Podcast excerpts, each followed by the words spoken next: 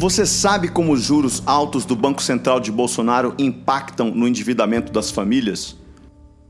Banco Central de Bolsonaro, o sabotador da economia brasileira. O crédito segue caro, a inflação persiste, o mercado de trabalho tem déficit de empregos, bem como de salário. O piso mínimo, por exemplo, ficou quase sete anos sem reajuste acima da inflação. A herança maldita do Banco Central de Bolsonaro para o povo é a inadimplência, contas em atraso, dívidas e o nome sujo. Ano passado, o índice de famílias endividadas atingiu seu maior patamar desde 2010, 80%.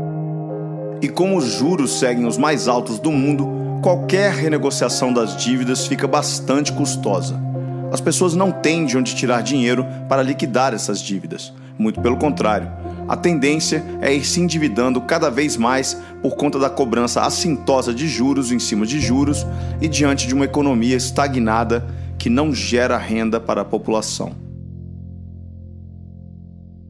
Infelizmente, na economia, quem está ditando regras atualmente é o mercado financeiro, o que é uma tristeza. E, obviamente, que tem uma linha política que é a linha do governo passado, do Bolsonaro e do Paulo Guedes. Além de buscar né, debelar a inflação, controlar a inflação, também é papel do Banco Central buscar o desenvolvimento do país e buscar o pleno emprego. Então, é uma sabotagem ao país, não é ao governo, não. É uma sabotagem ao país.